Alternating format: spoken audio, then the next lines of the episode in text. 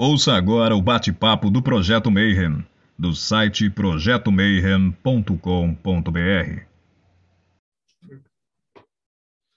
Bom dia para quem é de bom dia, boa noite para quem é da boa noite, boa tarde se você recebeu uma notificação e veio assistir mais um bate-papo Mayhem. Hoje vai ser muito massa, porque hoje a gente vai falar de orixás, e orixás do mundo e vários orixás e tudo que a gente tem a ver desse assunto maravilhoso. E hoje eu convidei Roberto para falar comigo, mas só um segundinho, porque hoje eu não vou estar sozinho. A gente decidiu que agora nessa nova temporada, vamos chamar assim, né? A gente vai ter vários magos aqui do Boteco dos Magos. Então, direto do Morte Súbita, Tiago Tamussauskas, como é que você está? Boa noite, pessoal. Vamos ver, conhecer aqui essa, essa galera dos orixás aí, o que ele tem para ensinar para gente. É um prazer estar aqui com vocês. E aí a gente vai ter também o Rodrigo Celso, daqui do Mayhem. Salve, grande Rodrigo, direto de BH. Salve, pessoal. Estou aqui para aprender. É, a gente vai ter também Ulisses, direto dos Enoquianos, chegando aqui para falar um pouquinho mais assim dessa parte de evocações também. Opa, olá Marcelo, olá pessoal. Vamos aprender bastante hoje sobre orixás aqui, né? E o último componente do Boteco dos Magos, direto do Japão, Robson Belli. Bom dia, mano. Bom dia, pessoal. Vamos aprender um pouquinho sobre os orixás hoje aí. Tem algum do Japão, será? Agora vamos ver, né? Isso aí a gente chamou, tem um especialista para conversar com a gente. Seja muito bem-vindo, Roberto Machado. Como é que você está? Ah, tudo bem, tudo bem. Boa noite a todos. É, é isso aí. Vamos aí para responder pergunta e falar um pouco sobre, sobre o livro, né? Bom, primeira pergunta de todas, e acho que é uma das mais importantes, é como é que começou nisso daí, né, cara? A gente estava conversando é, um pouquinho nos bastidores antes de gravar e tal, que você já está mais de 30 anos nessa parada. Então, como é que começou isso? Como é que você entrou na Umbanda? Conta pra gente a tua jornada.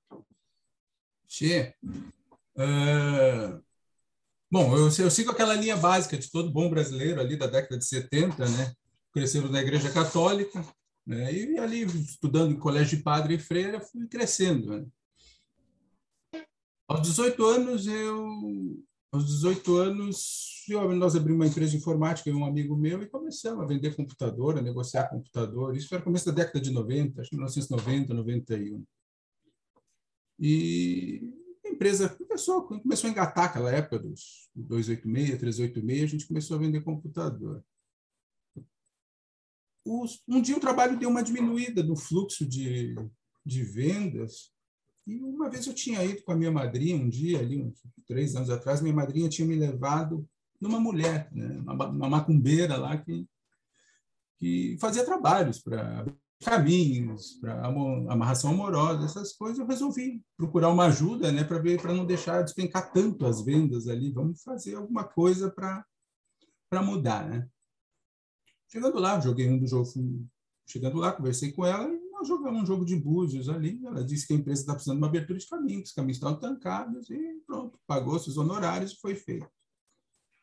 Aos poucos eu acabei retornando lá fazendo outros trabalhos. Né? Todo mundo sempre fala, a gente entra na religião pelo amor ou pela dor. Eu não sabia que eu tinha entrado. Porque de tanto trabalho que eu acabei fazendo, alguns trabalhos que eu não conhecia, nunca tive muito contato com isso, acabou fazendo rituais que me fizeram entrar, entrar naquela religião.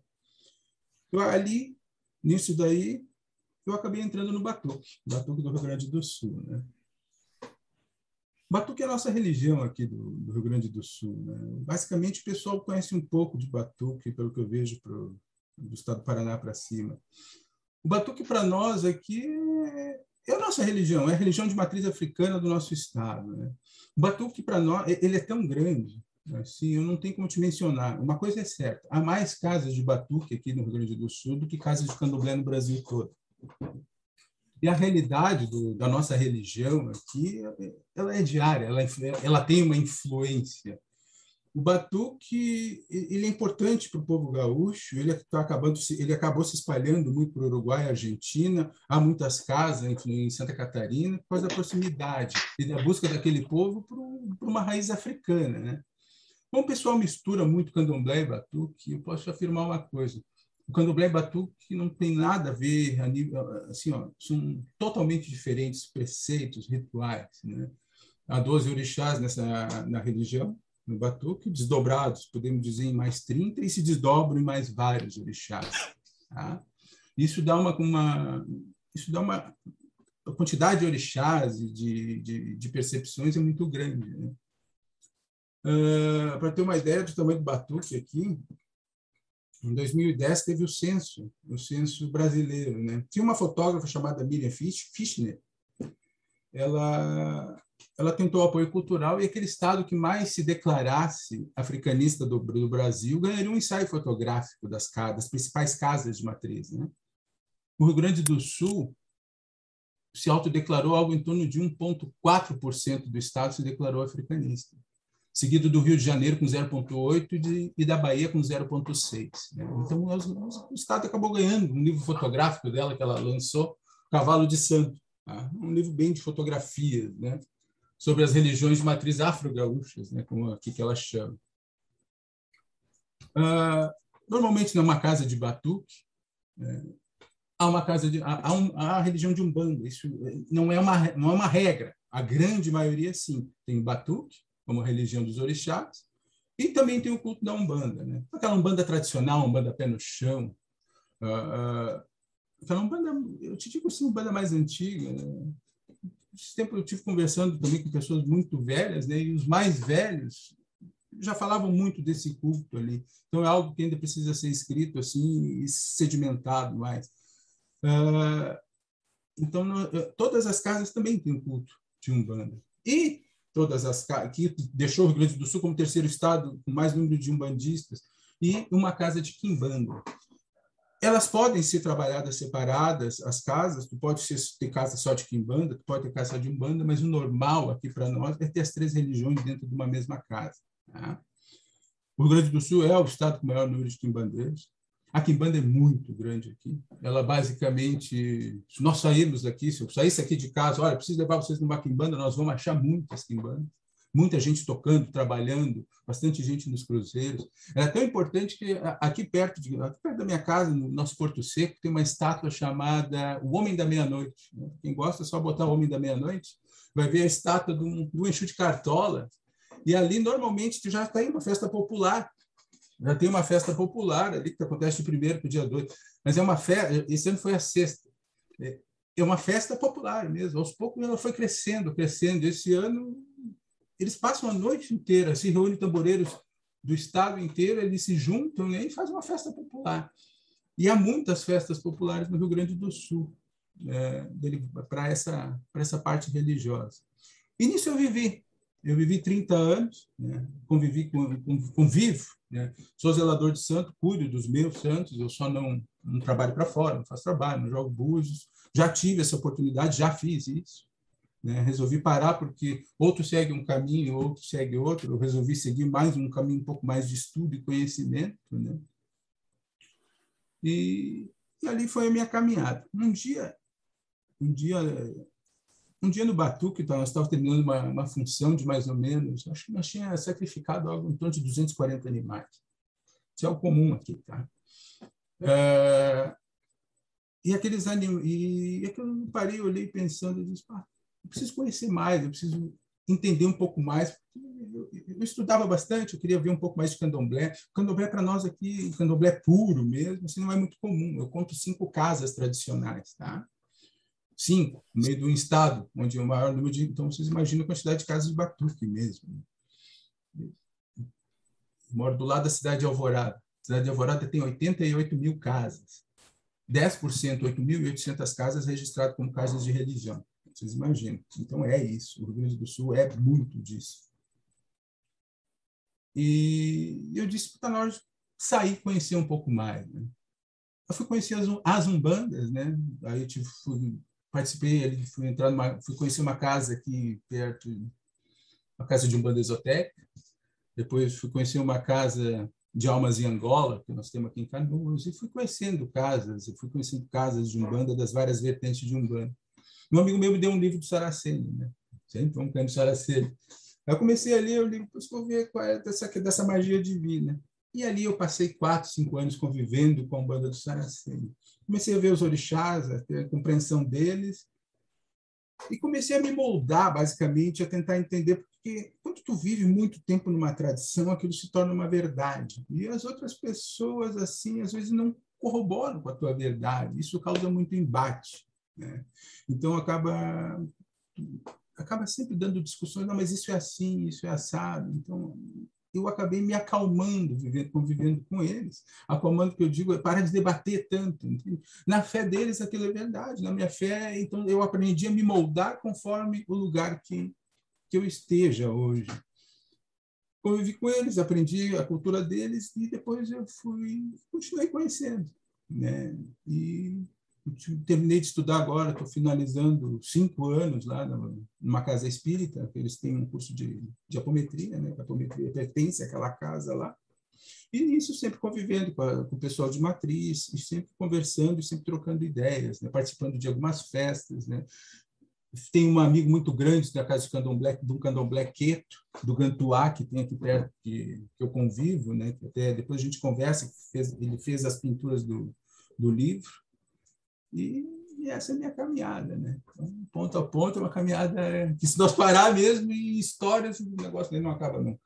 São 30 você, falou, você falou um ponto importantíssimo, assim, batuque. Que acho que é o primeiro cara desse, dessa religião batuque que a gente está entrevistando aqui. A gente tem muita gente que vem de Kimbanda, de Umbanda e tal. E você pudesse falar um pouquinho mais. É, quais são os fundamentos disso? Como é que isso começou? Um pouquinho da história do batuque. O Batuque em si, basicamente, ele faz parte, ele, ele faz parte do, do negro rio-grandense. Né? É, pelos anos de 1600, mais ou menos, havia muitos navios negreiros que aportavam no, no Rio da Prata, tá? justamente para vender pessoas e vender bens. Né? As casas mais antigas, aqui em torno de 1700, 720, começou a se estabelecer as charqueadas, ali na cidade de Rio Grande na cidade de Pelotas. E nisso acabaram chegando os escravos, de origem banto né, que, form, que formaram o maior contingente de escravos do Rio Grande do Sul. Nisso já havia passado 200, 250 anos o resto do Brasil, né? porque o Brasil foi fundado em 1500 e o Rio Grande do Sul começou a ter uma vida de escravagista mais ou menos em 1700. E nisso são 200 anos de diferença de história. Por isso que a história aqui se discorre de uma maneira um pouco diferente. É... Aqueles negros trouxeram a cultura deles, né? e naquela miscigenação deles acabou nascendo uma religião qual contentava todos ali. A chegada dos Yorubás deve ter se dado ali em torno de mil, no final dos, dos, de 1790, 1800, mais ou menos, e acabou chegando o negro Yorubá. O negro Yorubá é muito ocupado dentro das casas, por ele ser menor do que os bantos, o banto era muito usado nas fazendas. E sendo usado em fazendas, eles não tinham contato com cultura e não tinham contato com os senhores, né? Mas o Yorubá, sim e acabou aprendendo a língua e a escrita e acabou passando um pouco daquela cultura deles. Eles conseguiram dominar e suplantar. O Brasil, basicamente, é muito pobre na cultura banto, mas o, o negro banto ele faz parte do Brasil. Ele, ele, é como se fosse um pedaço do esqueleto da nossa civilização. Né? E o Yorubá, por viver junto com os senhores, com os senhores de os, os senhores ali da, das fazendas, eles acabaram aprendendo a escrever e a manter a sua tradição. Por isso que ela dominou muito uh, essa parte religiosa. Né? Porto Alegre já tem os primeiros indícios de, de de batuque, que eu digo, mas Porto Alegre já tem os primeiros indícios de influência de religiões africanas ali na história, em 1817, 1827, falam muito de Mãe Rita, ou seja, então já tem nome, já tem referência. E nisso a, a religião ela foi crescendo e se disseminando pelo estado todo. Né? A chegada de contam as lendas, né? Eu sempre digo as lendas porque há determinados estudos assim teve assim confrontados assim, mas na virada do século ali, no ano 1900, nós tivemos um príncipe quando o rei da Nigéria lá foi, quando a Nigéria acabou se entregando para os ingleses, a família a família real se expandiu disse que um dos, dos, filhos do rei daquela época acabou aqui em Porto Alegre, onde ele se assentou e fez todos os e acabou popularizando mais essa religião, né? Afinal havia um príncipe no Rio Grande do Sul, né? E a religião a partir dali começou a se disseminar. O Batuque é dividido basicamente em nações. O povo do Batuque se conhece como nações, tá? porque Batuque é um termo pejorativo. Mas se eu falar de nação aqui no Rio Grande do Sul e conversar com alguém aí de cima, não vai, vai dar choque, entendeu? Porque o pessoal de São Paulo, do Paraná, fala uma coisa de nação. Quando nós falamos, nós falamos de nação, religião em si. Então, basicamente, o termo Batuque tem assumido mais essa, essa conotação religiosa, né? Então, o, o, o Batuque acabou nascendo, partindo dessa miscigenação. Ele, basicamente, ele é muito diferente do candomblé. Tá? Ele é uma religião ainda de possessão. Ele é uma religião de possessão porque um dos dogmas do Batuque é vocês não saberem que incorpora. É um dos dogmas do Batuque. Aquilo não pode ser falado, não pode ser comentado. Tá? Nós não usamos atabaque, nós usamos tambor de latão com, com pelo de bode, ou seja, os animais que são sacrificados são limpos, são colocados e aqueles coros eles orna, orna, ornamentam os nossos tambores, né? Os toques, batuque é a principal festa que ocorre na religião. Ela, as funções normalmente elas duram sete dias, onde, onde os filhos da casa acabam acabam se juntando e prestando suas homenagens aos orixás. Né? Os primeiros fundamentos são sacrifícios. De lá começa a se cuidar do pessoal que vai para o chão, que faz as suas obrigações. Depois há, dois, há um pequeno batuque no meio da semana. Há uma festa para as crianças antes da grande festa, né? E a grande festa ocorre sete dias depois, como confirmação de toda aquela obrigação, de todo aquele fundamento que é feito. Isso basicamente é o batuque. Doze orixás. Hum. Deixa eu aproveitar uma coisa. É, dá para ver que você transborda de experiência, de conhecimento, mas eu vou pedir para você dar uns passinhos para trás, porque com certeza tem muitos, muita pessoa que vai escutar a gente falando agora não tem todo esse conhecimento que você tem. Uma dessas pessoas sou eu. Então eu vou te fazer uma pergunta bem que você deve ouvir assim só de quem não manja nada. O que que o que, que é exatamente um orixá? Ele é um deus? É a mesma coisa falar que um orixá é um deus? E outra, e a segunda pergunta que você poderia emendar já na resposta. A concepção que, é o, que o Batuque tem do, do que é um orixá é a mesma concepção que a Umbanda tem e o Candomblé tem? Vamos lá. Uh, o orixá em si, ele é uma amálgama de muitas culturas, entendeu? Portanto, eu botei ele no livro. Né? O orixá, quando atravessou o Atlântico, ele foi às vezes entendido como energia, como uma força, como um poder. Lá na Nigéria, é entendido como um antepassado. A gente, nós temos que pontuar muitas coisas, há muitos pontos assim a serem colocados, às vezes que as pessoas é, que as pessoas se esquecem. Né? Nós temos de básico assim, nós temos lá na Nigéria o ifismo, né? O ifismo, onde o deus maior é o Lodumare, é, e os orixás são uma expressão dele. Os orixás são, são divindades que representam o Lodumare. Cultuando seus orixás, nós cultuamos o Lodumare. Tá? Ou seja, nós entendemos aí como uma religião monoteísta, podemos entender o ifismo assim, ifaísmo ou ifismo. Tá? Se nós pegar o culto tradicional, o culto tradicional iorubá, que são religiões diferentes lá, que estava quase meio apagado e agora, com a popularização, ele está voltando a aparecer de novo a gente vai entender uma coisa quando nós falamos em ismos, né? Eu sou do culto de Obá, eu sou da família de Obá. Obá é a minha deusa principal. É Obá cuida do meu caminho, Obá cuida da minha saúde. Obá tem um, Obá tem a deusa Obá tem uma divindade, a, a deusa Obá tem o seu próprio método de divinação. A deusa Obá, ou seja, ela faz tudo por mim. Não há ninguém superior a ela. Mas na tribo do lado tem um outro orixá. Na tribo do lado tem um outro orixá, mas não é o meu. Ou seja, eu consigo aí encarar um enoteísmo, entendeu? Ou seja, eu tenho um Deus que cuida todo de mim, um Deus daí já se deixou de ser divindade e passou a ser Deus. Ah, o que, que aconteceu muito no Brasil? Nós também temos no Brasil uma concepção politeísta, né? Porque na, no começo do 1950, 1940, quando a gente sincretizava Oxalá com Jesus Cristo, Jesus Cristo, o catolicismo é Deus da a Trindade, ou seja, aí já não podia dizer que existia alguém superior ao Oxalá, que já era Deus. Então nós temos um politeísmo. Hoje o que eu vejo, o pessoal não pontua muito isso. O pessoal pega a religião tradicional urubá e pega o ifaísmo e ah, bota numa religião só. Olha, nossa religião é única. É, é, é, ela, ela tem um Deus maior, né? E os seus orixás.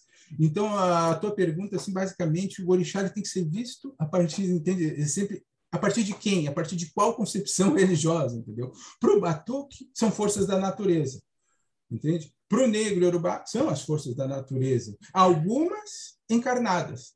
Né? Algumas vieram, tiveram a chance de viver como nós e retornaram para a Terra. E lá e, de, e passaram essas pessoas a serem cultuados como orixás. Tá? Mas há muitos orixás, basicamente, que não tiveram essa vida terrena. Né? Nós temos orixás muito antigos, nós temos orixás análogos aos titãs. Então, da linha do Marcelo, ah, orixás. Então, nós, e por aí vai. Ou seja, não há uma definição assim para orixá. Orixá tem que ser visto a partir de qual ponto. Tá? Entende? Nós podemos. Os orixás são figuras históricas, então.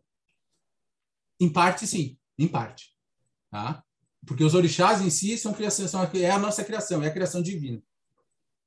Tá? É a criação divina, é a criação de Olodumare. Entende? É, é, é, é, é o rio que tu olha, é o sol que tu enxerga, é a lua que te abraça. É, o, o orixá é isso. Algum deles encarnaram. E esses são aqueles que nós prestamos culto.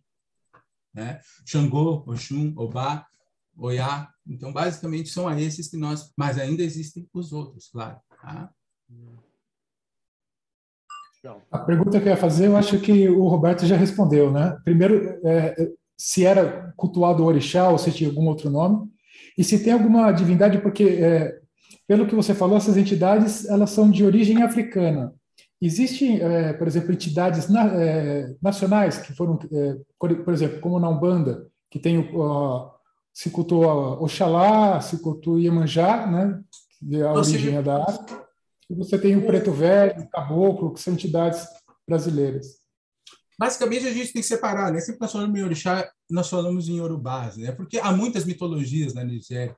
Se nós fizermos uma analogia aos nossos índios aqui, entende? Uh, nós vamos pegar a mitologia Aruac, a gente pega a mitologia Charrua, aqui do Rio Grande do Sul, a gente pega a mitologia Tupi-Guarani, a gente pega... e são mitologias diferentes, elas não se cruzam, entendeu? Como sobrou muitas famílias e muitas tribos lá, eu dizer, eu, se eu chegar lá, só há um deus do fogo e a Xangô, é mentira, entende? A, a 100 quilômetros mais abaixo, há uma outra tribo que não cultua Xangô, cultua Oranfê, que é o deus do fogo. E mais à esquerda, a Savé, que é o deus do fogo. Então, o que acontece? Pela, pela, densidade populacional lá, há muitas tribos ainda, há muitos clãs e há muitos orixás independentes entre si. E isso, basicamente, é algo que merece um estudo. Então, há diferença, assim, não existe. Há os nacionais, assim, aqueles que são mais populares, que a gente falou, entre os iorubás, que daí sim, são os mesmos que os nossos. Oxalá, Exu, Xangô, né? Imanjá não é tão popular, Oxum, Oiá, esses são provavelmente os orixás mais populares entre os iorubás, né? Iemanjá, basicamente, ela é popular aqui, ela é, popular, ela é a deusa do mar aqui, aqui na América Central, né? Esse culto, basicamente, foi se não me engano, tava, não me lembro, lá para 1939, sumiu um barco lá na altura de Sergipe. E o pessoal fez muito pedidos para Iemanjá, entendeu? Para que trouxesse os pescadores de volta. E a gurizada apareceu, né? E daí eles começaram a fazer aquele agradecimento. Então, uma festa popular acabou se tornando. E simplesmente o deus do mar, né? o deus do mar mesmo, que é o Locum, acabou. Se encerrou o culto no Brasil de Olocum. Entende? Se nós pegar um livro de Tata Tancredo, um dos primeiros, e tu abrir, eu, eu tinha aqui, esqueci o nome do livro, eu tive que devolver para o dono, né? acabei não tirando cópia, está lá o culto a Olocum na Umbanda. Tu vai ver isso, entende? Um dos primeiros livros Tata Tancredo, a Umbanda. Aí tu vai, na época se escrevia Oxum Maré, está lá escrito Olocum. Entende? Então, mas basicamente o Deus do mar acabou saindo da nossa, da nossa cultura, ou assimilado pelo culto Iemanjá. No Batuque, nós cultuamos Iemanjá. E num dos aspectos da nossa Iemanjá aqui, existe Iemanjá Olocum. Ossi, Bossi, Bomi, Nanã, que não tem no culto do Batuque, é uma Iemanjá. Né? E também nós podemos botar o Olocum assim, não vou te dizer tão escancarado, mas tem. Ah, se cultua como Oxalá, perdente, Oxalá Olocum. Já vi isso. Tá? É, eu tenho uma pergunta é, qual que é a definição de magia no, nesse culto, nessa religião? Como que é a definição de magia? Para o Batuque? É. E como que é a relação dela com a religião? Uma coisa só que nós temos que pontuar, tá? A Nigéria, o Yorubá até hoje na Nigéria foge muito da magia e feitiçaria. Isso é condenado com morte até hoje lá, principalmente pela islamização e cristianização deles, tá? Então, a magia. Eu sou feiticeiro, pode crer que amanhã tu vai ser decapitado. Isso é certeza. Até pegar as notícias, sempre tem isso. Eles tentam se desvincular de feiticeiro. Tá? No Rio Grande do Sul, isso está no cerne do. Está no cerne, entende? É, nessa aculturação que teve aqui, o batuque, não vou dizer, as casas, assim, tu pode chegar numa casa, numa casa de batuque, e tu encontrar anjos na entrada, entendeu? Por isso nossos cemitérios são meio proibidos aqui, porque o pessoal trazia os anjos do cemitério e botava dentro de casa. Tu pode encontrar anjos, tu pode encontrar vários aspectos de outras religiosidades dentro das casas. Tá? Então, a magia, ela, talvez ela não seja falada como magias, mas feitiço, puxa, o feitiço faz parte. O feitiço faz parte. Uma coisa é certa, se tu for lá jogar um búzio, uma magia ou um feitiço nós vamos ter que fazer para tu melhorar de vida. Entende? Poucos são aqueles que não precisam disso. Então, ele fa... É, é, dentro do batuque, ele é, é enraizado, o batuque faz parte, entende? Pode imaginar de tudo na tua cabeça, a nível de magia, que na Umbanda, na Quimbanda ou na nação batuque, nós temos. Eles fazem aquilo que tu imaginar, entende? O, a nível de sacrifício, basicamente, é o que tu imaginar, tirando o ser humano, o pessoal aqui eu já vi sacrificar. Né? Entende? Há festas de bois aqui, já houve matanças de sete bois numa casa, sete. A festa vem mais de mil pessoas, entende? Então, essas coisas abrangem muito. Isso faz parte daqui. Eu ia te fazer é, a próxima pergunta sobre. Uh, você falou que é possessão no batuque, né? E é diferente Sim. ali do, do, do candomblé. Do, é, e outro, é. outro negócio, por exemplo, o orixá no candomblé, eles, não incorpor, eles, eles têm o orixá que incorpora. Na Umbanda, você vai ter ali os caboclos, preto velhos, etc. Não é o orixá que incorpora. Eu queria que você explicasse um pouquinho como é que é no. E na Umbanda, claro, a gente tem aqueles médiums que é incorporação, que é. Sim. O Batuque é, ainda. Vezes... E isso é uma coisa que eu estou vendo sobreviver. Você sabe que a, a, esses tempos um gurizinho filmou um orixá incorporado, acho que durou duas horas online. Deve ter dado um pau no guri e tiraram do ar o negócio. Né? Porque, como é um tabu, né? É proibido a filmagem. Né? Vocês sempre vão ver um batuque filmando só no comecinho, depois simplesmente vocês não vão ver, vão ver a festa. O batuque normalmente começa às 23, 22 horas, acaba às 6, 7 horas da manhã. É a noite inteira o pessoal tocando e dançando, tá?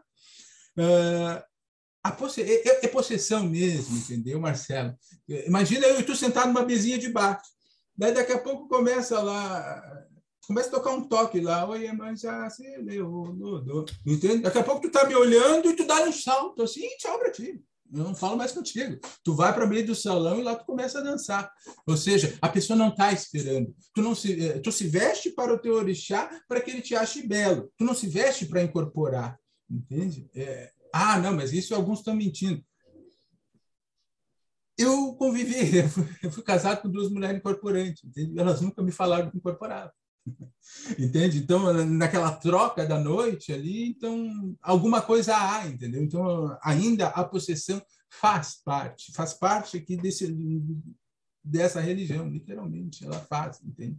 Quando o pessoal me fala, ah, há poucas médios inconscientes do mundo, há pouca inconsciência, né? Então eu concordo, né? São dois, são 7,5 bilhões de seres humanos, então, então 2% dá em torno de 150 milhões de pessoas, o Brasil inteiro inconsciente. Espalha isso nas religiões primitivas do mundo e mais em algumas religiões tu consegue espalhar muita gente.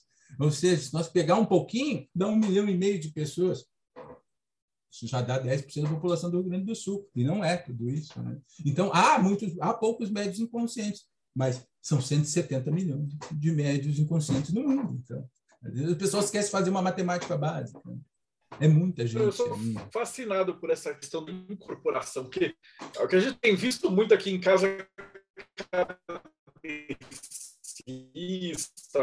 um bando e tal, é que cada vez menos tem sido médio inconsciente, entra no mérito disso daí. Mas eu sou muito fa fascinado por conversar com a entidade que está possuída, né? Não?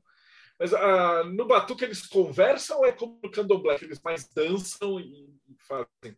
Chega a ter consulta? O...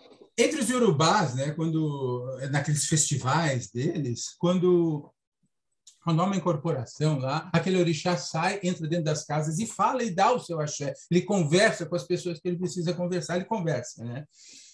Este costume o Batuque manteve. Tá? Uh, existe uma coisa no Batuque, entende? Uh, digamos que o Rodrigo receba o orixá dele, beleza? receba um Ogum. Ele não vai falar até que tenha autorização para tal. Pode levar um, dois, sete, dez, vinte anos para nunca deixarem falar. Quem decide é o babá. E os búzios, né? Claro. Durante uma festa, assim, de, de que a gente chama de, de, de apronte, né? Durante o apronte, uh, tu pode, sim. Tu, tu pode pegar o Rodrigo, incorporado o orixá, o Rodrigo não sabe nada, o orixá, tu leva para dentro e lá ele passa por um teste. Se ele passando por aquele teste, aquele orixá conseguir passar por aquele teste, no meio do salão, na cerimônia pública, ele ganha o direito de falar. Ele pode, sim, mas ele não te dá consulta. Ele pode dizer: Olha, meu pai, sua bênção. Está abençoado, meu filho, entende? Ou no final de uma festa, ele pode chegar e dar e dizer: Olha, eu queria agradecer né, a presença de todos, aos filhos que comprei. Então, ele tu pode, sim. E, claro, na intimidade da família, ele pode conversar contigo, sim. Tá? Ele não vai, ele não vai te dar um passe, mas ele conversa contigo. Tá?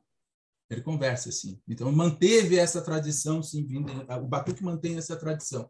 Ele não serve para consulta, mas tu pode lá ganhar um axézinho dele, né? E ele conversar, meu filho, que tudo fique bem, que eu sei que está passando por dificuldades, entende? E te dar um conselho ali, isso sim. Porque o Batuque ele é muito cheio, ele é muito movimentado, entende? Uh, as primeiras rezas, Bará, Ogum e Ansan, vocês dificilmente vão ver um orixá.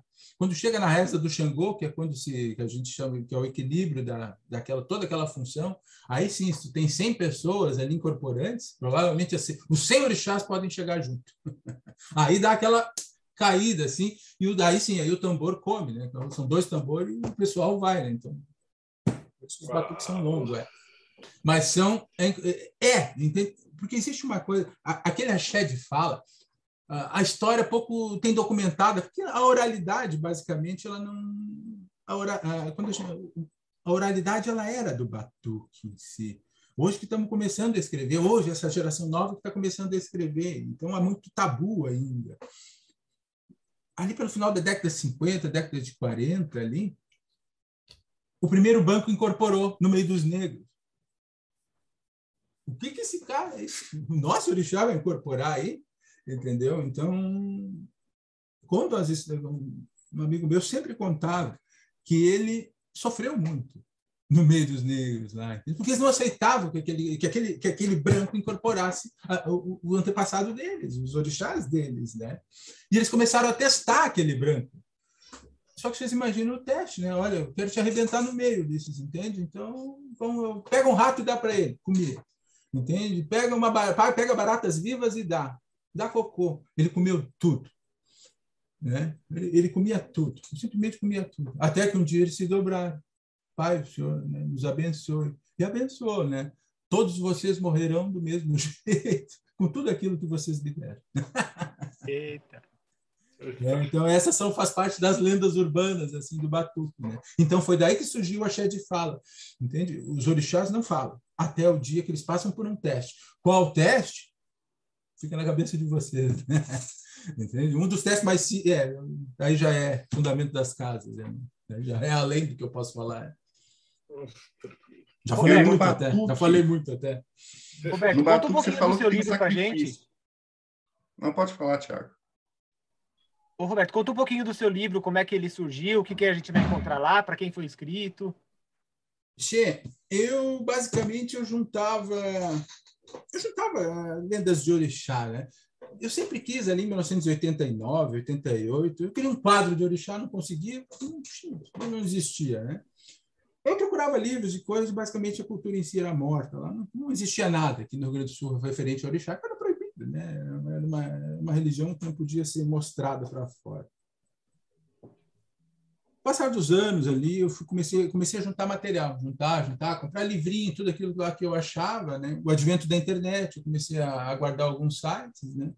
Comecei a ver uma coisa nessa evolução dos orixás. Ah, Roberto, o que é orixás do mundo? Se orixá é Yorubá, é orixá é Yorubá, entendeu? Mas em 1500, quando no começo da, da diáspora, os orixás começaram a se espalhar. E há muitos orixás ali. Como é que eu posso dizer que existe um orixá do vulcão para um povo que nunca viu um vulcão? Entendeu? Então, olha, bah, meu orixá é, do, né, é da Lagoa Mirim. Lagoa Mirim é aqui. Então, é, entende? É, então, eu comecei a olhar, não, mas há muitos orixás. Todo mundo pergunta sobre o tempo, né? Não, mas existe um orixá do tempo no Brasil, porque as pessoas querem criar um orixá do tempo. Ah, não, mas tem, tem aquele que tembou. Não, que tembou é inquice. Né? O, o, brasileiro ele comete um erro muito grave, jogar os inquices para cima dos orixás. Culturas diferentes, povos diferentes. É o que eu sempre digo: Oiá não é Matamba. Matamba é o fogo. Oiá é a deusa dos ventos. Matamba é, é, é, não tem forma, não é homem, não é mulher. Oiá é mulher. Entende? Matamba, ah, mas eles dizem que Matamba é mulher. Não, é porque provavelmente da tribo que ela veio, da tribo de Matamba, é, se não me engano, os, os não, é, da tribo, do povo Matamba, era regido por mulheres. E daí por isso que falam provavelmente que Matamba. Mas em si o Inquice não tem um gênero definido. Então, quando o pessoal diz, não, mas tempo é que tempo. Não, Inquice é uma coisa, nós que estamos querendo apagar aquela cultura, porque nós não temos informação sobre aquela cultura, né? Orixá é outra coisa, né? Então, então separando isso, eu comecei a ver que existem, as pessoas criam orixás, né?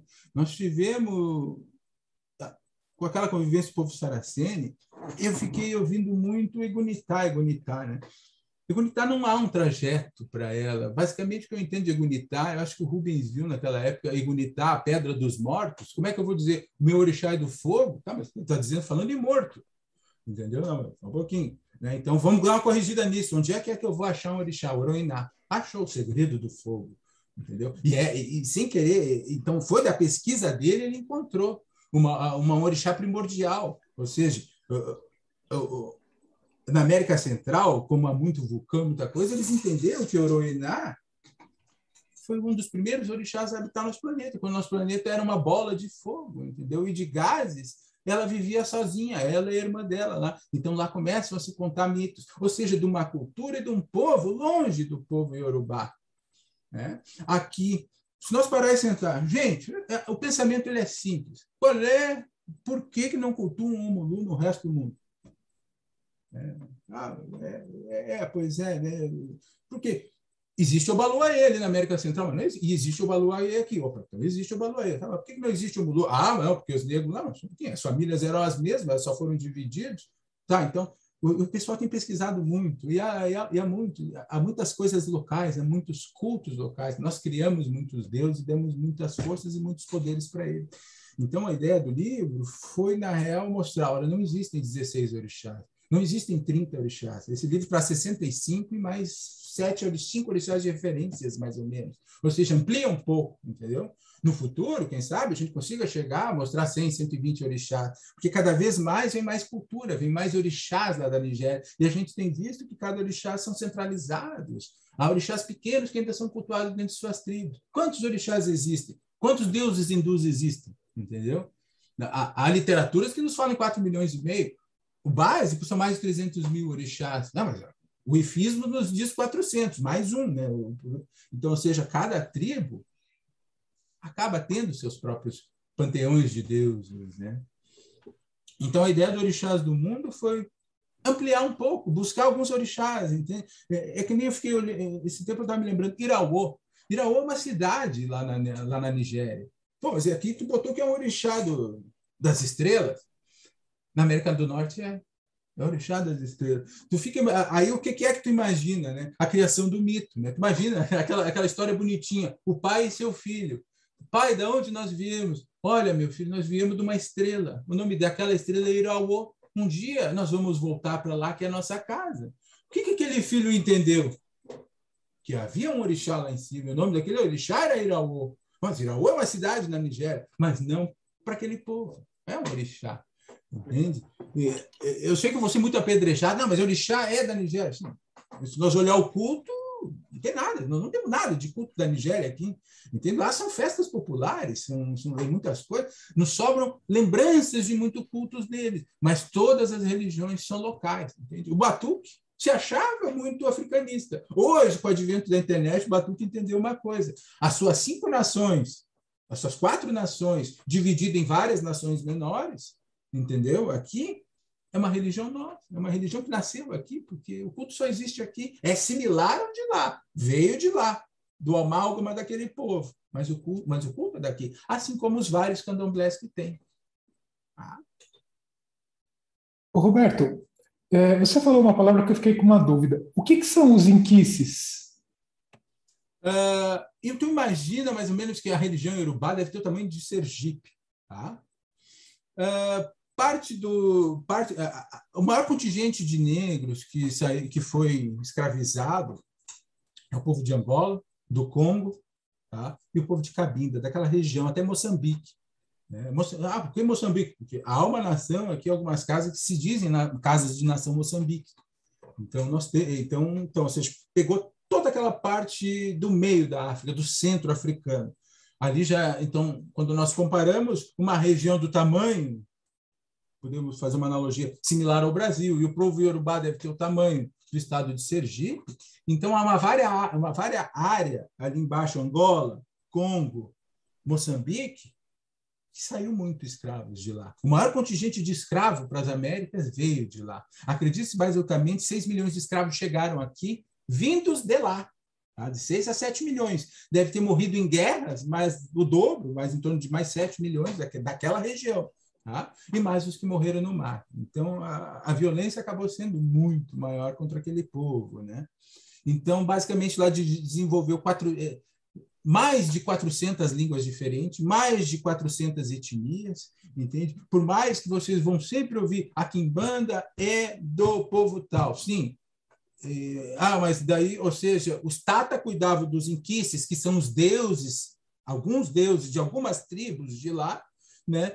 E, o, e os, os Kimbanda cuidavam dos espíritos ruins que encarnavam das pessoas.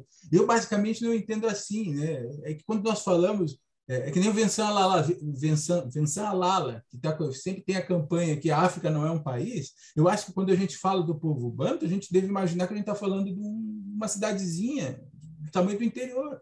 Não, nós falamos de uma vasta área africana, ou seja, nós falamos de muitos povos, e como a gente segue, a, a, e como tu tem que seguir aquela teoria.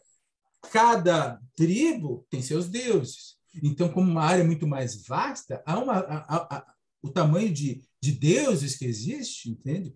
Se nós pegar aqui o Tata Tancredo, ele nos trouxe os Bakurós, mas os Bakurós ninguém desenvolveu ainda, porque ninguém, foi, ninguém estudou, porque talvez não exista mais, entendeu? Nós temos, então, daquela região, que a gente, região que a gente lembra, os inquices, né? Todas as suas divindades que passam de que passam de 30, de 40 inquices, né? Uh, nós temos as divindades de Kimbanda, que basicamente a gente não sabe, a gente tenta fazer uma analogia para a Umbanda, né? É, as nossas Umbandas primordiais sobrou Zambi, né? Para quem se lembra das Umbandas, nós rezávamos para Zambi, e só, abaixo de Zambi, Oxalá. Zambi é o Deus maior do meio da África. Então, basicamente é isso. Seria uma parte de toda aquela mitologia do centro-africano, daquele povo de Angola e do Congo, que uma parte veio cristianizada, está na história, e outra parte veio sentar. Se nós olhar a luta de eh, a luta deles contra a cristianização e o aceite de muitos deles, nós vamos ver um dos motivos da separação de Angola do Congo. Então há muita, há muita história que a gente ainda não foi buscar e estudar. É, é que nem o meu embate assim com banda, né? Eu estudo filosofia, filosofia nos faz nos questionar muito, né? É interessante na filosofia, é, perdão, é interessante na religião, digamos, de Umbanda, todo mundo fala é uma religião banto, uhum. cultura orixá. Opa, por quê, entendeu? Ninguém ainda fez o por que, que uma religião de uma outra de uma outra região cultua deuses de uma outra região. Ou seja, eles estão a 2.800 quilômetros de distância. Não pode um orixá ser um inquice. No Brasil, ah, não, Oiá é matamba. Ah, matou, pegou, pegou toda a história de um povo, amassou e jogou no lixo. Acabou. Acabou. Com essa frase, tu pegou assim, ó, 7 milhões de pessoas, rasgou no papelzinho e jogou fora. Ninguém foi saber a história delas. É melhor saber a história daquilo que nós temos registro. Basicamente, em Kiss, então, desculpa eu ter expandido, mas em Kiss é isso. Tá? São os deuses daquela região, não de toda, de um pedaço. Ah, não, é de toda. Não, não, tem, não temos como saber. Tá? É um deus de uma parte daquela região. Né? Tanto que se nós pegarmos um dos candomblé, os candomblés, se pegar três raízes básicas, o candomblé quieto, cultua orixá, o candomblé o candomblé Jeje cultua voodoo, né? e o candomblé Angola Congo cultua enquices. Né? Aqui em Guaíba, aqui em Guaíba, na cidade de Guaíba, tem uma casa da, da tumba Jussara, entendeu? Se tu for lá, eles não cultuam orixá. É só enquice. Não falam em orixá lá dentro daquela casa. Entendeu? A casa do Bate-Folha, que é a casa de candomblé mais tradicional, uma das casas de candomblé mais tradicional que nós temos no Brasil, o Bate-Folha, o culto é só Kiss.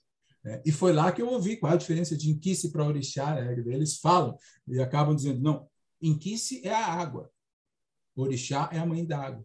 Inquice é a guerra, orixá é o deus da guerra. Entende? Então, há uma diferença brutal nessa compreensão entre esses dois panteões mitológicos. Né? Cara, que legal. Muito bacana. É, eu tenho uma pergunta, na verdade, duas, né? É, uma sobre o sacrifício de animais, porque isso é um certo tabu é, para algumas pessoas. Como que é a relação com a carne dos animais sacrificados? E uma outra pergunta assim, como que você a sua fonte de pesquisa, como que você foi atrás dessas isso são duas coisas totalmente opostas, né? É, quais foram suas fontes de pesquisa? Como que você conseguiu correr atrás dessas informações que você está trazendo, que assim, é um trabalho historiográfico fantástico. Fantástico. Ah. Devia estar tá em livro aí para a gente guardar. Mas calma, mano, vai estar em livro, cara. Não chegou nessa parte aí. Uhum. essa parte. Mas é, o trabalho de pesquisa, basicamente, foi juntando material durante os anos. Tá? Uma coisa, uma vantagem da internet, ah, nós baixamos, nós lemos muitos sites, mas a gente baixa pouco PDF e pouco livro. Entende?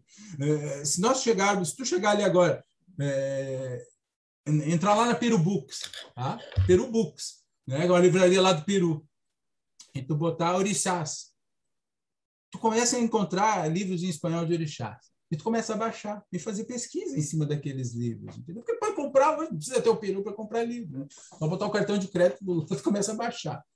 Então eu fui atrás de muitos livros mesmo, livros, escritos, livros, entende? Sobre para tentar montar pelo menos algo mais de 50 orixás. Ah, mas existe, tu disse que já tem 180 catalogados. Sim, nós temos nomes e seus domínios a maior dificuldade é conseguir lendas e alguma referência, mitos, mitos, você vê mitos. Né? Eu estou tentando diferenciar bem lendas de mitos, né? Tanto que é, o nome do livro é Orixás, Mitos e Lendas, tá?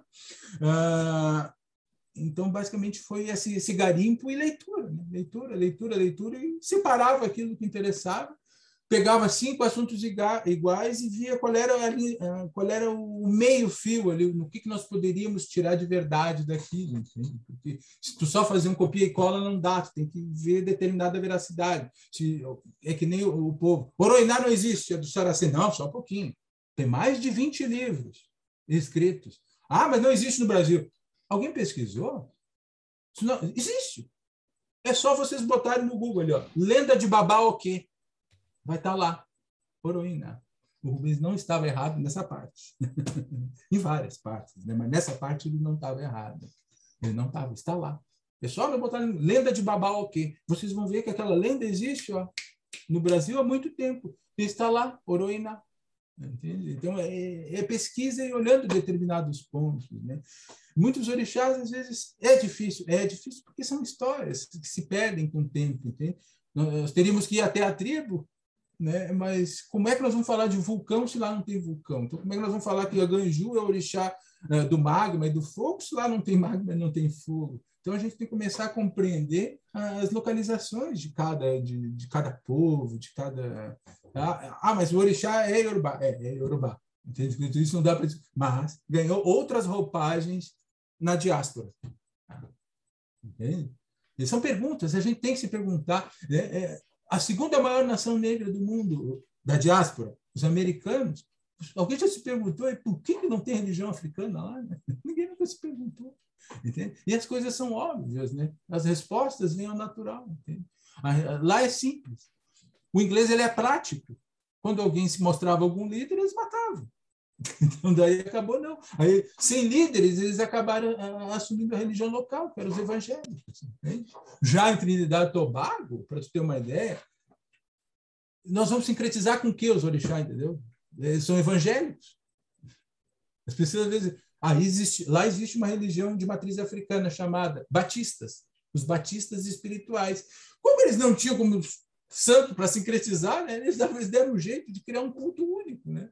Os batistas espirituais. Então, daí vai, vai trocentas religiões, assim, e conforme a localidade, né? Conforme os vudus que surgiram, haitiano e, e dominicano, né? As diferenças entre eles, as peculiaridades, né? Então, as 21 nações é, é, as divisões na República Dominicana, os voodoo haitianos, apesar de serem a mesma religião, há diferença. Há, há diferença. Né? Os vários palos, todo mundo fala Palo Mayombe, Palo Mayombe, mas ninguém foi olhar Palo Monte, Palo Quimbiça, ninguém foi olhar Palo Brumila, ou seja, há muitas religiões que nós nem imaginamos aí. Muito, muito, muito estudo, muito. Ou seja, tu monta uma história, se tu montar um quebra-cabeça pequeno entre todos os povos da diáspora, né? Quantas religiões nós temos no Brasil de, de, de matriz? Quantas estão morrendo? Porque o candomblé, bem ou mal, o candomblé está abocanhando. Né? Um, dos, um, do, um dos medos aqui do pessoal é essa candomblenização, às vezes, do batuque. Né? É, o batuque nunca utilizou a dijá aqui, é aquela sineta do candomblé. Algumas casas estão usando. Entende? A gente sempre usou sinetinha. Então, então, isso a gente tem que cuidar, e por isso que cada vez mais o povo está tá, tá mostrando olha, isso não é assim, isso entrando em muitos debates e muitos embates. Né? A casa é minha e pronto, aí tu não conversa. E sobre o sacrifício, do, é, sacrifício de animais? O sacrifício de animais sempre vai entrar nesse debate do, do cerne da religião. Né? A, a, oferenda de animais é, é, algo que é um presente que tu dá ao teu orixá. Para que aquele presente, para que aquele egé, sangue que corra ali sobre teu corpo, porque ele corre sobre teu corpo, uma hora eu mostro a foto aqui, né? o pessoal me perdoa aí do Batuque, mas tem mas tá a foto no livro, posso falar. Né? Aquilo, ou seja, aquela, aquela comunhão que tu faz com o teu orixá te traz um, vigor, te traz uma vida nova, e assim basicamente é compreendido. Então ele traz para fazer benesses, tá? Basicamente é isso aí. E toda e toda aquela parte ritualística, toda essa carne que sobra, Uh, te lembra que eu disse que são várias festas, né? Isso tudo é tratado, é limpo na noite, é depenado, as coisas são separadas das comidas que vão para os quartos de santo, aquela comida toda é limpa, é doar, o excedente é doado, é doado, porque é um anti-axé as coisas apodrecerem, é, entende? Olha, eu quero fartura para minha casa, mas apodreceu tudo, entende? Que fartura tu vai ter? Então a gente corre a madrugada inteira, limpa toda aquela comida, né? Se separa uma parte para as festas, né? Porque a festa, é, a festa ela tem que ser, ela tem que ser muito farta. Sempre que tu for na festa do batuque, tu sai forrado de comida, entendeu? Além de comer, que nem louco. E aquilo que sobra, ó, isso é doado, isso é doado, isso é doado, leva para creche tal, leva para orfanato tal, leva para o asilo tal. A, a, carne, ela sempre ela é muito preciosa, tá? Basicamente é isso. Ah, mas eu vi uma galinha no cruzeiro. Bom, isso é outro assunto. É outro assunto dele. É que o pessoal acaba confundindo, né? Cara fala, é, mas aí os caras deixaram o negócio apodrecer e tal. Cara, mas é completamente diferente. Isso que você falou agora eu achei brilhante, cara. Como é que você vai fazer um, um sacrifício para prosperidade e por um bagulho que vai apodrecer? Cara, é, é genial, genial. É, sim, aí, não, mas, o pessoal mas tem é... muito preconceito, né? Com, ah, mas tem o sacrifício à morte dos bichinhos. Mas, cara, você come um hambúrguer. E é o mesmo princípio, né, cara? De, de e, energia. E, é, eu acho que isso tem que ser mantido mais no nível religioso, né? O pessoal sempre vai ouvir assim, desde, se vão me odiar depois disso, mas é, sempre vai ouvir assim: ah, mas vocês comem, mas, mas todo mundo mata o peru no Natal, todo mundo mata. É, mas o açougue não mata para um preceito religioso para depois sobrar, entende? Então são coisas diferentes. Eu acho que na real nós temos que respeitar a religião, é, já que nós temos esse, nós não precisamos arranjar desculpas por causa de um preceito. Ele tem, ele está ali, olha, é minha religião, é a crença que eu tenho, entendeu? Então isso deve ser respeitado entre nós. Isso que basicamente, né, é, é, alguns amigos meus acabaram fundando templos de umbanda sagrada que me convidavam para conversar no começo, falar um pouco sobre o batuque. Eu acabei montando uma palestra sobre religiões. Entende? E lá eu procuro mostrar a diferença de todas as religiões. Eu nunca me esqueço um dia que eu vi um vídeo. O importante não é ver o vídeo, o importante é ler os comentários. O pessoal sentava pau nas criaturas, mas assim, isso não é um banda, o candomblé não permite essas coisas, daí para baixo. Tchê, se tu olhasse aquele vídeo, se aqueles caras daquele vídeo soubessem que existia candomblé, um banda, banda era muito, não era nada, entende? Então, o ser humano está um pouco doente nisso, sabe? É nesses embates. Eu, eu já bebi dessa fonte, mas é, é a vivência a cada dia né, acaba tendo que, que, se separar. Né? Às vezes a gente se esquece das culturas do, dos povos. Né? E eu fico muito chateado, às vezes, quando vem assim aquele pessoal de São Paulo e traz toda a cultura deles, sem olhar a cultura que já está aqui. E o batuque é a nossa cultura, o batuque está vivo. É, eu cheguei a ouvir um sacerdote assim: olha, o batuque é uma religião de extinção. Eu disse, pelo amor de Deus, o tambor que tu está ouvindo agora é batuque. Não existe outro tambor aqui no Rio Grande do Sul. Entende? Casas de candomblé, eu te dou o endereço das seis casas de candomblé que existem. Ah, mas existem mais. Pode existir, mas merecem estudo.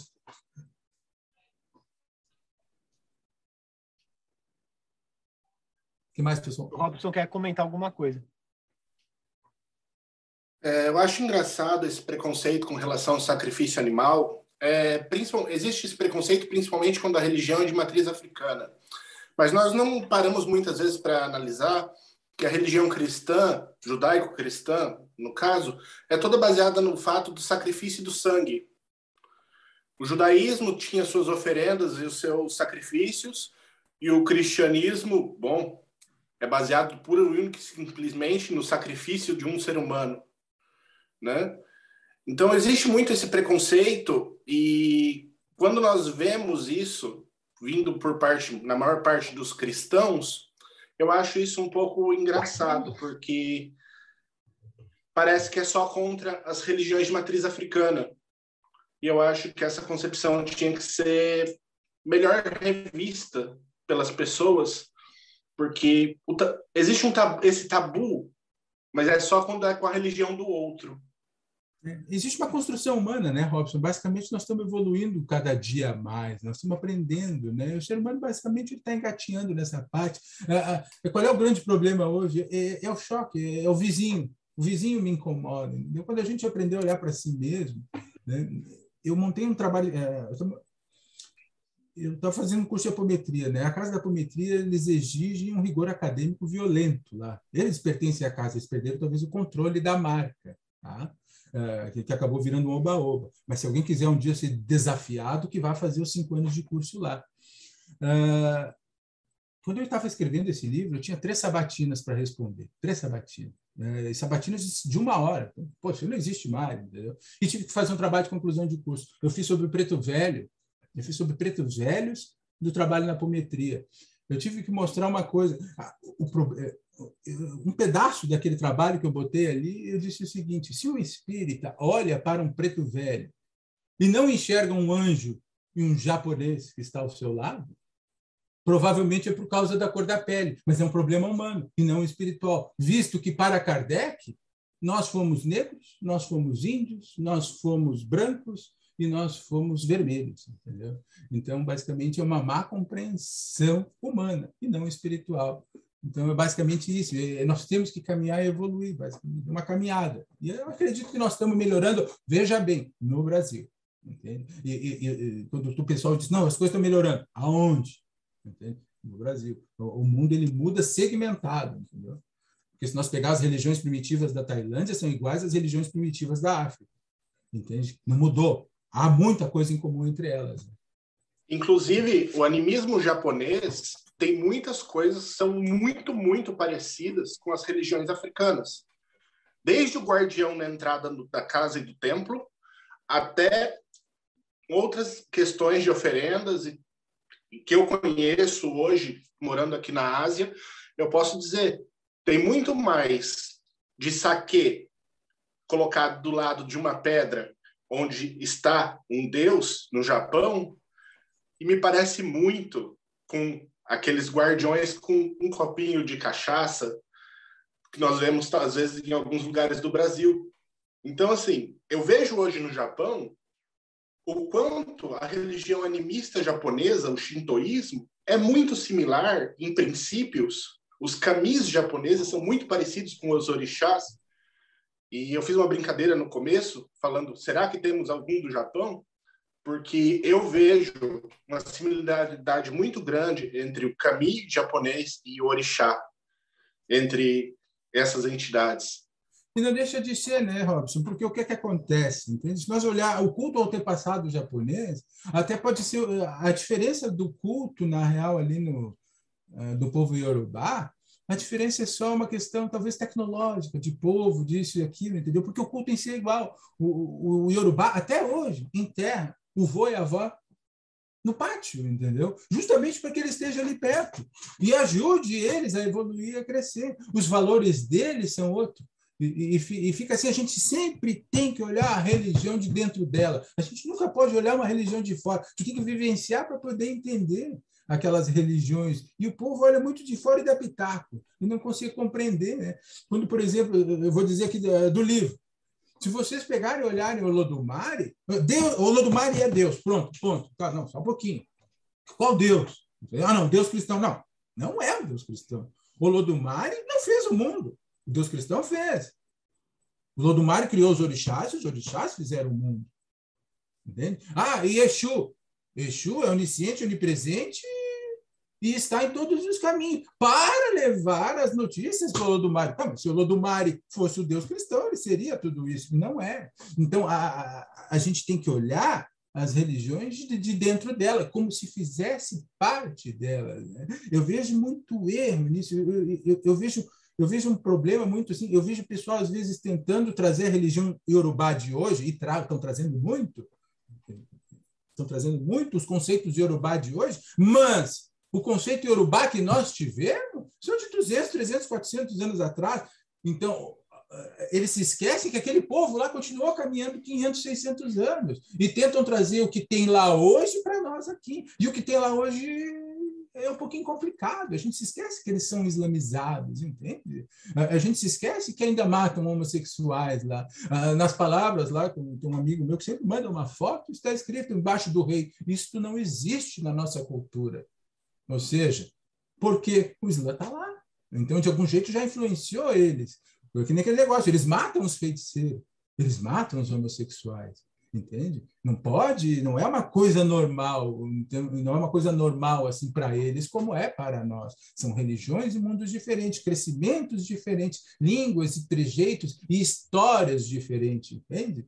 É, tem um livro, não me lembro o nome mesmo do livro, acho que faz uns três anos que eu tenho guardado ele ali, eu, li um pedaço, uma parte dele. Ali ele mostra é, sobraram alguns documentos, ele mostra que numa casa que foi condenada ali a por bruxaria, o cara morava o, o, o, negro babalorixá morava com mais quatro pessoas na sua casa, mais quatro, e eles não se entendiam na mesma língua, eles não se falavam as mesmas coisas porque eles vieram tudo de lugar diferente, fazia parte da, da, da, da escravidão, né? E quando juntaram eles, eles tiveram que aprender a conviver na marra um com o outro, ou seja, aqueles quatro deuses diferentes tiveram que aprender, e às vezes e isso cria uma cultura nova, né? E hoje eu vejo o pessoal tentando buscar lá conhecimentos que não são daqui. É, não foi o. Entende? Eles querem voltar para 1500, se esquecendo do vô, da avó, do bisavô, do bisavó, tudo que sofreram, achando que a religião não evolui com o caminhar da humanidade. Né? Então, os conceitos, às vezes, têm que ser revistos. Quantas magias novas nós temos? Como é que nós vamos dizer não para elas? Entende?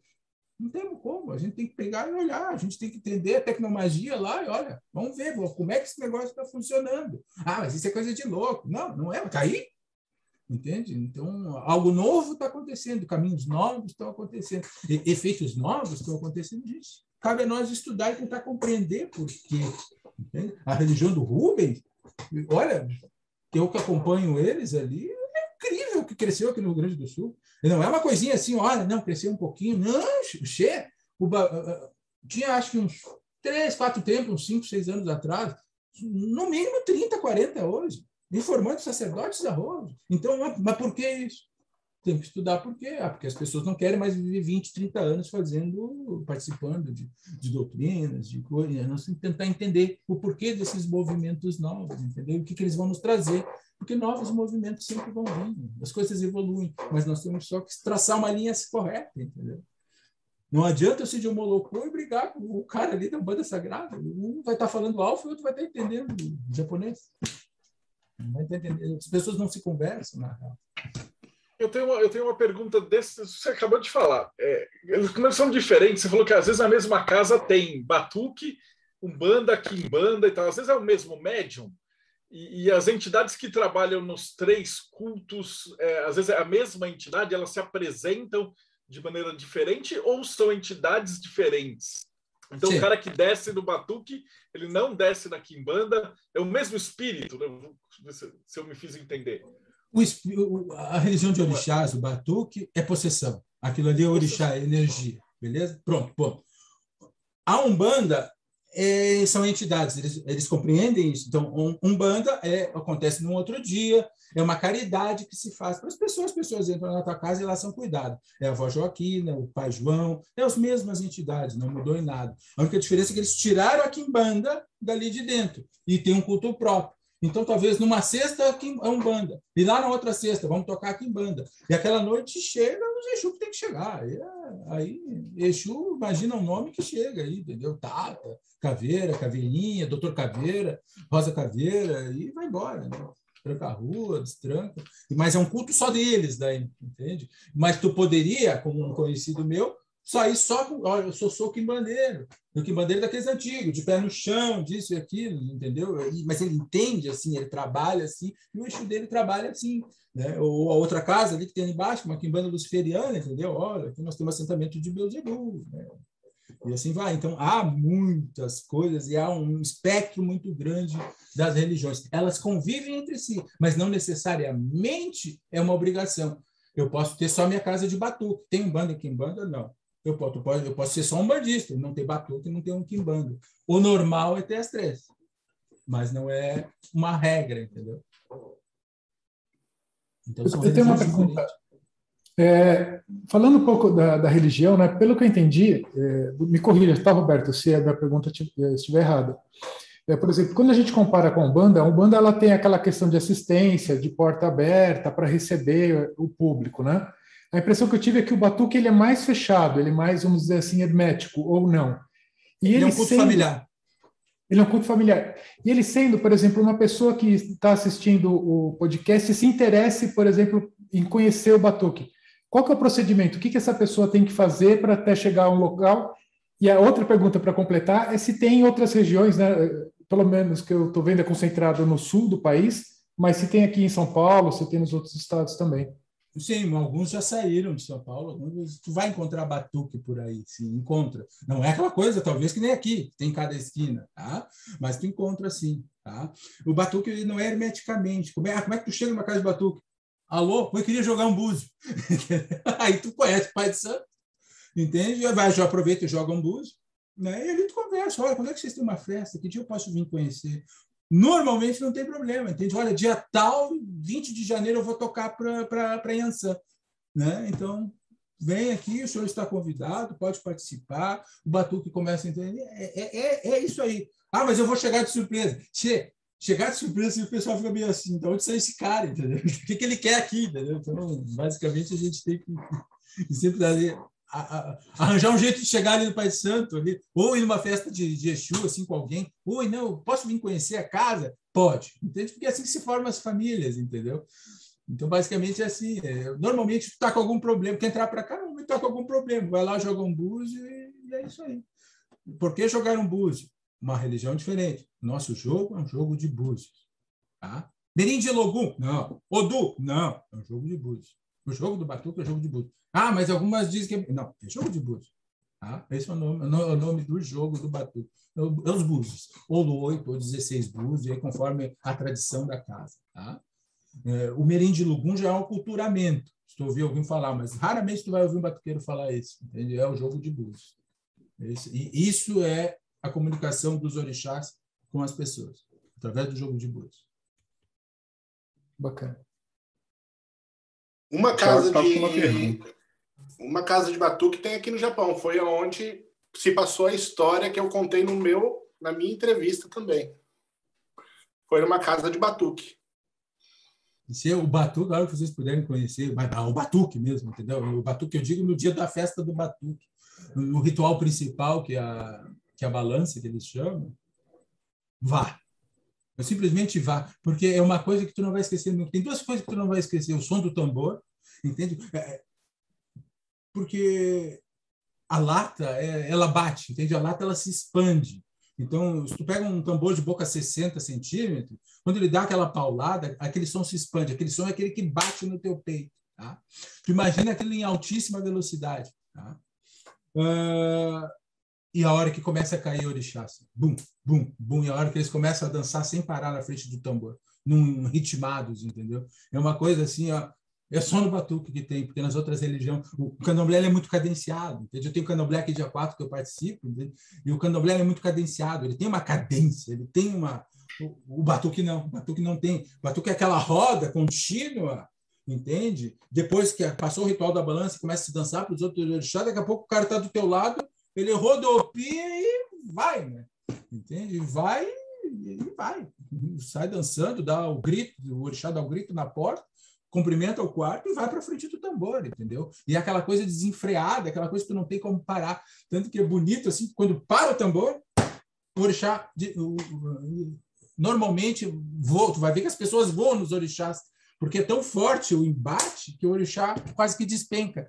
Aí tu sempre vai ver Aí, os filhos de santo, assim, ó, olha, tu pega aquele, eu pego aquele, tu pega aquele lá. E tu vê aqueles, eh, o pessoal assim ao redor voando nos orixás, justamente para daí abraçar ele, que a gente chama de quebrar, né? Deixar ele firme de novo para o corpo enrijecer e ele sair dançando. É, é isso, batuque é interessante. Essa parte é legal aí, batuque. A, a parte da incorporação, da possessão, tá? É, é, possessão, é possessão, não adianta. Principalmente, tchê, se não for no dia da Shed fala, não tiver possessão, eu te garanto, olha, tem umas historiazinhas aí já que a vaca é triste. Né? Próximo. Não, na verdade, ele já respondeu a pergunta. Eu queria que ele descrevesse um pouquinho como é que era a possessão, mas já, já que eu estou falando, vou aproveitar e fazer outra. É, Conta pra gente como é que é a, a, digamos assim, a rotina espiritual de alguém do Batuque. Como é que é o dia a dia de alguém do Batuque? Tem alguma, algum preceito que você tem que seguir, alguma orientação, algum ritual da família? Como é que funciona isso assim no cotidiano? Isso é basicamente uma casa, né? Se espera que os filhos ajudem lá de vez em quando, senão sobra tudo para a mãe, para o pai, né? Então, segunda-feira, né, que é o dia que a gente solta o bará, né? Eu, eu falo, é, o dia que a gente abre as portas e solta, ou seja, despacha o barato para que ele vai trabalhar e trazer movimento para o povo, para a família, né? Então, alguns filhos vão, né, limpam, lavam as portinhas, tudo, e despacham aquela água, depois faz uma limpeza na casa do, eh, do Bará Exu, de Exu, né? E, e basicamente isso, né? Há preceitos que tu cumpre de tempos em tempos, né? Conforme teus búzios e conforme a necessidade, conforme do jogo. Uh, é, é esperado que quando um irmão teu ou uma pessoa entre na casa, tu esteja, tem alguém lá para ajudar o pai ou a mãe, entendeu? Ou seja, ela vai avisar, filho, a mãe precisa de ajuda amanhã. Filho, a mãe precisa de ajuda amanhã, né? Então daí tu faz isso como uma parte de comunidade. Pô, já me ajudaram. Então tu se sente naquele bom, tem que ir lá ajudar os outros e assim funciona como uma família, tá? Os preceitos básicos é despachar o baralho na segunda, né? Ir lá bater cabeça, cumprimentar os orixás pelo menos uma vez por semana, né? E ir lá visitar o Pai de Santo, bater um pai, é uma família em si. Tá? Ah, mas uns falham, sim, mas nada assim, mas seguindo aqueles procedimentos básicos. Uma coisa daí que as casas normalmente se adaptam assim é, olha, duas vezes por ano nós tocamos, entende? Ou seja, duas vezes por ano, daí o pessoal junta a grana, se reúne tudo e, e participa aquela semana toda trabalhando. Né? Muitas vezes eu ia na sexta-feira, saía para trabalhar segunda, ia toda noite daquela semana lá, porque o trabalho não para, né? Há rituais, há rituais de peixe, né? Numa quarta-feira, tu imagina, a gente busca 200 peixes vivos, vivos, tem que chegar vivo. E ali segue os, os, rituais, entendeu? Então, é bastante trabalho, né? E de tempos em tempos, não esquece. Tu ganha muitas coisas para ti, entendeu? É bom que tu limpe, né? Que vai limpar para ti. Então, há esses cuidados que tu tem que ter com as tuas, né, com, tu, com, as tuas entidades. Há determinados preceitos, sim, que tu cumpre no candomblé, né? Alguns, basicamente, sim. Esses são os mais comuns. Né? Ô, Roberto, eu queria que também que você falasse um pouquinho das ilustrações. Che, é, o nome, do, o nome do senhor que fez isso era, era Ricardo Maldonado Rangel. Né? Ele faleceu, acho que agora, no Candomblé, dia 4, vai ser três anos da partida dele. Né? O pai Ricardo, na real, é um artista plástico. Né? É, é aquele artista que amava a própria arte e abraçou a própria arte dentro de casa. Né? Essas ilustrações do livro são pinturas das paredes, ou seja, o Ricardo ele, era, ele precisava se expressar. Como não existia, não podia pintar, ele disse: Eu pinto. Ele desenhava nas paredes todos esses desenhos que vocês estão vendo. Ele, ele pintou muitos quadros de óleo, ele pintou muitos quadros a óleo, quadros a óleo mesmo, assim, na década de 80, no final dos anos 90, no começo dos anos 90, de orixás. São pinturas lindas que estão lá naquela casa. É, é, Para quem gosta de arte, olha, aquilo lá é um tesouro, entendeu? construiu Cabeça de Oxalá. E, e, como ele não tinha, não existia internet, ele conseguia alguns livros, olhava assim aquelas máscaras africanas e moldava elas em gesso e construía para fazer todo o sistema, toda a casa dele, assim, ele acabou enfeitando cada centímetro daquela casa. A, a, a, e a casa do Ricardo, nós normalmente é a coisa assim, que às vezes, pô, mas tem três religiões na casa. A casa do Ricardo tinha cinco religiões entende? E ali ele convivia com as cinco religiões. Na, o Ricardo tinha Bubatuque, que foi o começo dele, e ele ali ele, ele fez um dos quartos santos mais bonitos que eu conheço, porque ele fez os orixás todos, os nossos 12 orixás, mais um, em terracota, ou seja, ele moldava e pintava, enfeitou todos aqueles orixás, né? Está lá, todas as obras de arte dele. Ele tinha a, a, a Umbanda, aquela Umbanda assim, do, do cacique com um cocar gigantesco, assim, que que dançava, que dança, que tinha as armas e tudo, o índio dele. Né? A Kimban, né? ele é do Exu Barabô, né? o Exu de Cartola, de, tinha as festas tradicionais. O Ricardo, com o tempo, saiu do Batuque, porque ele precisava de mais conhecimento, e o Batuque e, e achou que já tinha aprendido tudo, foi para o Candomblé, procurou a casa de Queto e várias outras casas, acabou sendo filho da mãe Toninha do Gantuá, foi a última mãe de santo dele. Né? A mãe Toninha veio tocar alguns candomblés aqui. Né? E uma coisa interessante do Ricardo, porque a, aquela sede de pesquisa, e como não é que nem nós hoje, que a gente pega, lê, ele tinha que viver, porque não, não, existia outro jeito. Se eu vou até tua casa, lá tem que fazer alguma coisa. O Ricardo, ele queria aprender a jogar Odu, mas pela santeria, entendeu? E tinha Rafael Zamora, se não me engano, no Rio de Janeiro, e ele foi lá conhecer o Rafael e lá fez os preceitos. O Ricardo trouxe de lá o Orixá Ozum, se tu olhar no livro, está ali no fim, o Zoom, basicamente, não encontrei na Nigéria, é, eu encontrei só lá em Cuba, que é um dos guardiões, né? É, que é um dos guardiões das casas. Depois de Oxum, deve ter Ozum, né? que é um dos guardiões das casas. E, o, o, interessante de Ozum é que ele protegia os búzios de Oromilá. Né? Então, como o pai, é, o pai jogava por Odu, né? o, o, o bonito de Ozum é que vocês imaginem uma, uma taça com galo, uma tampinha e um galo em cima. Isso é o assentamento do orixá, ali, o que vai ali dentro. Tá, e tu nunca abriu? Pois é, existe um mito, uma, uma lenda, mas é que aquele mito lenda que, né, que tu olha assim, eu não vou muito bem, né? Que se tu abrir a tampa, ou tu ou o dono da, morre. Né? Então ninguém, ninguém se arriscava a, a, mexer no negócio. Né? Eu juro para você, eu ficava olhando aquele negócio assim, ah, tem que abrir esse negócio, mas se for sério, eu morro amanhã. Né? Então a gente nunca mexe. E o Ricardo tem um único holocum. O holocum é sentado no sul do Brasil, aqui. Né? É o único que tem holocum. Tu chega lá naquela casa, tu olha um, uma talha azul fechada. Né?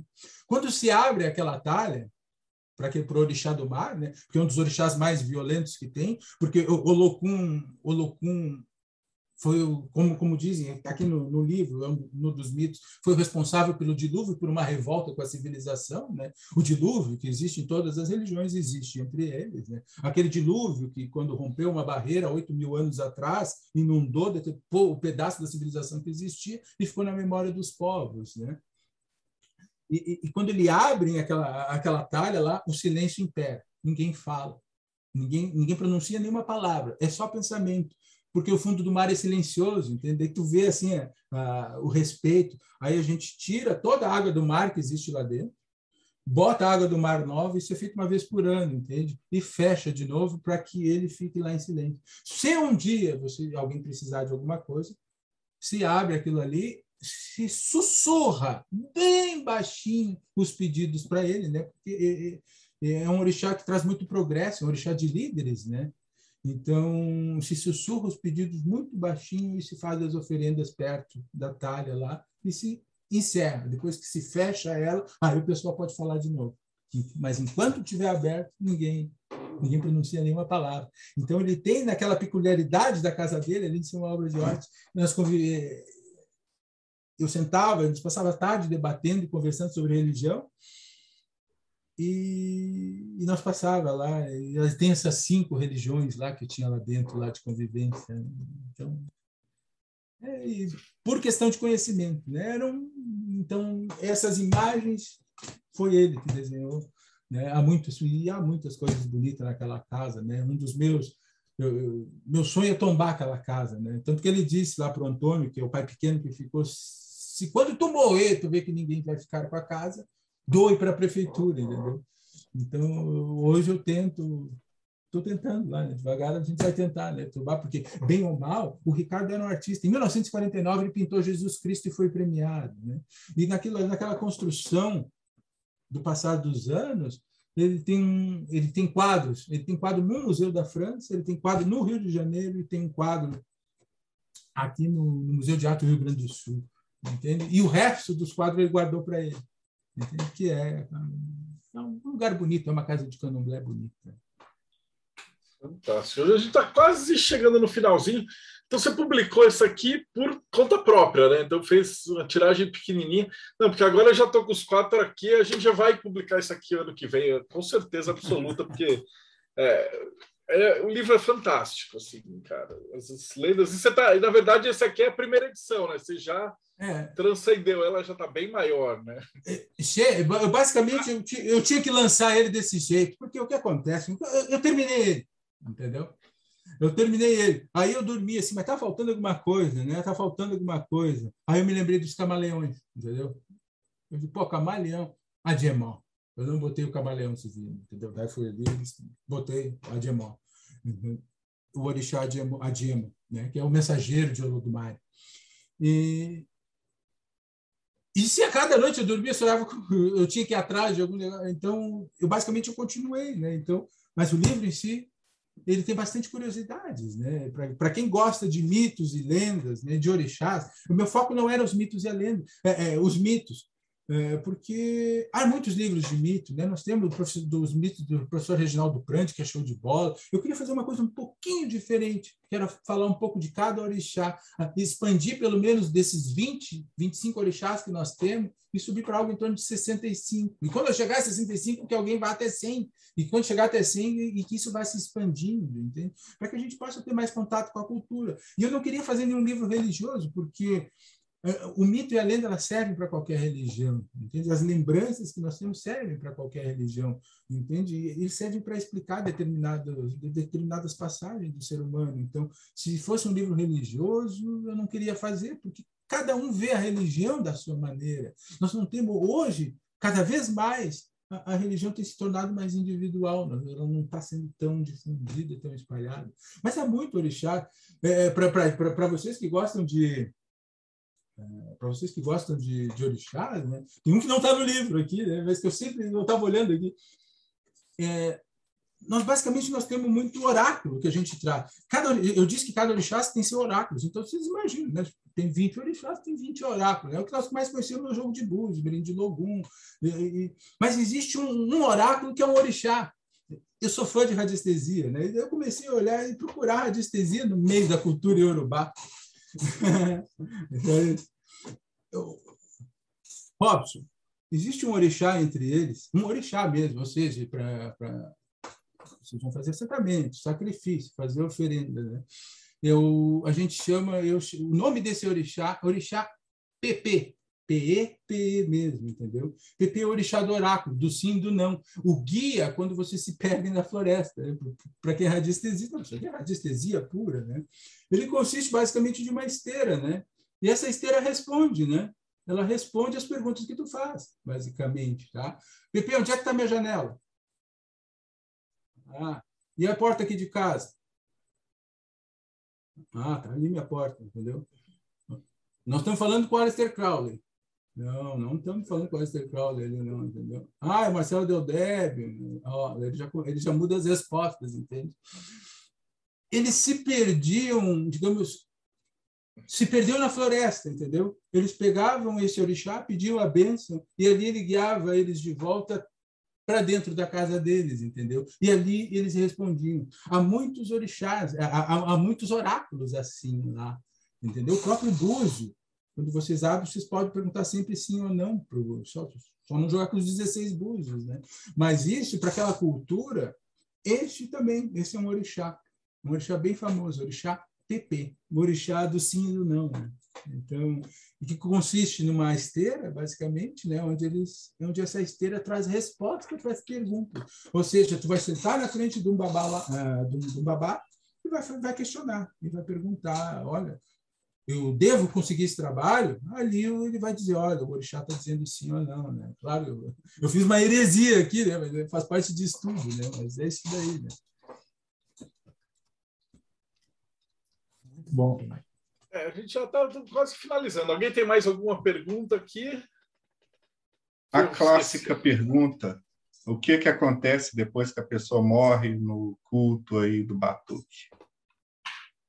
No batuque a gente faz um ritual fúnebre, né, o axixê, né, onde ah, os familiares são reunidos, né, o corpo vai para dentro do caixão e a gente vai embalando esse caixão, cerimônia pública, né, se embala mesmo né? e cantando axés de partida. Tá? Ah, se for da tua família, tu pode manter essa pessoa por nove anos trabalhando para ti, tá? Num lugar que a gente chama de balé. É, uma vez por ano tu homenageia, faz uma perdão pela palavra, não é uma vez por ano tu faz, tu faz, faz uma homenagem a esses mortos, aos teus familiares, porque é, é, os teus, são teus familiares religiosos que continuam trabalhando e te cuidando tu, ele, tu fica nove anos naquela casa trabalhando para a casa e tu recebe aquelas homenagens durante um dia, né? Durante aquele dia eles vivem a vida que tu queria ter vivido, né? E passam aquele dia que é chamado de missa.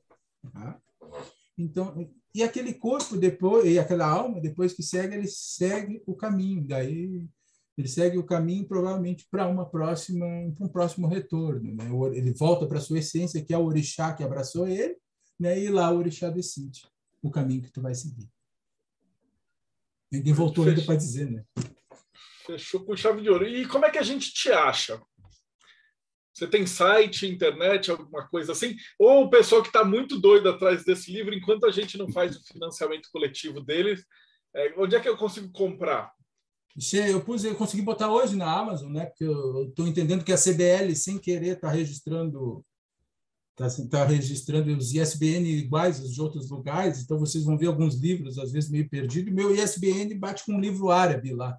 Então, estou com uma briga lá na Amazon, mas eu tinha feito, ia fazer um e-book, estou usando o ISBN do e-book mesmo, no próprio site da Amazon, só de digitar Orixás do Mundo. Né? Ali na, na, na, ficha, na ficha do livro, tem ali meu contato, meu e-mail, né? e meu Instagram ali, né? meus dois Instagram ali, um que, era um, um que é um projeto ainda, que eu não tive tempo para des, deslanchar com ele, né? e o outro meu, meu Instagram pessoal. Né? Só conversar comigo. Mas o livro tem na Amazon, só digitar Orixás do Mundo ali. Maravilha. Eu vou falar com você, depois você me passa. Para quem estiver assistindo, vai estar aqui embaixo na descrição do vídeo, tanto o link da Amazon quanto os, os dados dele. Então, puta, Roberto, só te agradecer, foi uma aula, assim, cara. Esse batuque era uma coisa que eu acho que eu tinha vindo uma outra vez, mas também eu sempre confundi. Eu falava, ah, deve ser sinônimo de macumba e tal. Lá. Eu não tinha ideia de que era esse negócio tão fantástico, tão gigantesco, cara. Foi é. maravilhosa essa noite. É, é, bom, é, que bom que eu pude falar, né? Eu, bah, eu, eu, fico feliz em falar do batuque, sabe? O batuque é, um, é, é isso que eu preciso que as pessoas entendam, assim o Batuque sem que o Batuque conseguiu se desenvolver aqui. Eu não sei o que aconteceu com Santa Catarina. Ali. Santa Catarina, vocês encontram todas as religiões em Santa Catarina. E isso criou um escudo para o Rio Grande do Sul, onde essa religião conseguiu se desenvolver e crescer. Né? E acabou se tornando parte do dia a dia do povo gaúcho, entende? E agora, se alguém quiser conhecer mesmo religiões diferentes, só é para Santa Catarina. Há todas as religiões naquele estado. Né?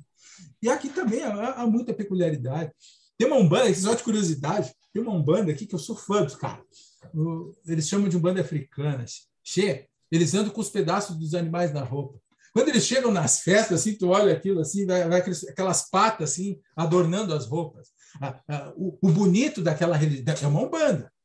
Por isso que ah, mas umbanda não faz. Olha, depois que olha aquela umbanda, daí tu simplesmente tu senta numa cadeirinha e diz, umbanda, umbanda faz qualquer coisa. Che, as mulheres e os homens se depilam durante sete anos para prestar. 21 anos deixa os pelos do corpo crescer continua vivo, mais sete anos sem e vão prestando os preceitos deles, né? Então as mulheres estão careca, né? Estão careca. Eles enfeitam, elas se enfeitam com palhas na cabeça e búzios, né? Então quando elas chegam nas festas é, é aquela coisa assim do outro mundo. Né? Um dia eu fui numa festa lá, né? conhecia, né? Eles começaram a tocar uma música assim, isso aqui é uma mistura de, né, de ritmo tal com negócio tal. Daqui a pouco o pessoal sai da apresentação, sai Imagina, né? Assim, o negócio assim, ó, cheio de gente, vai só de cueca com um tridente de dois metros e meio atrás. Eu estava comendo um pedaço de porco, né? Do sacrifício lá. Eu parei assim, fiquei olhando assim, meu Deus. Daqui a pouco saiu uma mulher, né? De calcinha, sutiã e um tridente de dois metros e meio atrás. Eu fiquei assim, mas, meu, isso aqui é muito legal. Tinha, eu parei de comer e comecei a prestar atenção. É, é, sabe, é, é, incrível a quantidade de cultos que tem no Brasil. A gente não tem, entende? É, é, o que eu tive que matar em mim aos poucos, é dizer a minha, a minha fé é verdadeira. Hoje, basicamente, entende? Eu, te, eu, eu aceito a fé de qualquer um, entendeu? E é bonito que ela se expressa em todos os lugares de maneira diferente, entende? E daí eu sempre digo, quando alguém conhece lá aquela religião deles lá, entende que o ser humano entende que o ser humano é, é múltiplo. É múltiplo. Vou te, te, agradecer de novo, agradecer também ao Robson, do Japão, o Rodrigo, que ajudou a gente aqui também, Ulisses e o Thiago. O Thiago do Morte Súbita, como é que a gente chega no Morte Súbita? É mortesúbita.net. Aí, que, que eles também estão postando aí textos, fala sempre de, de religião afro, coisa assim, né? E agradecer você também que acompanhou a gente. A gente está testando esse formato, mas acho que já vingou. Assim, é. Obrigadão também, Roberto, por ficar de cobaia da gente, que é, está testando aqui o Boteco dos Magos, mas acho que ficou fantástico. E muito obrigado por você que assistiu até agora e a gente se vê aí. Ah, não esquece, segue o canal, dá like, vai no Morte Súbita, dá like também. E a gente se vê aí no próximo Bate-Papo Mayhem.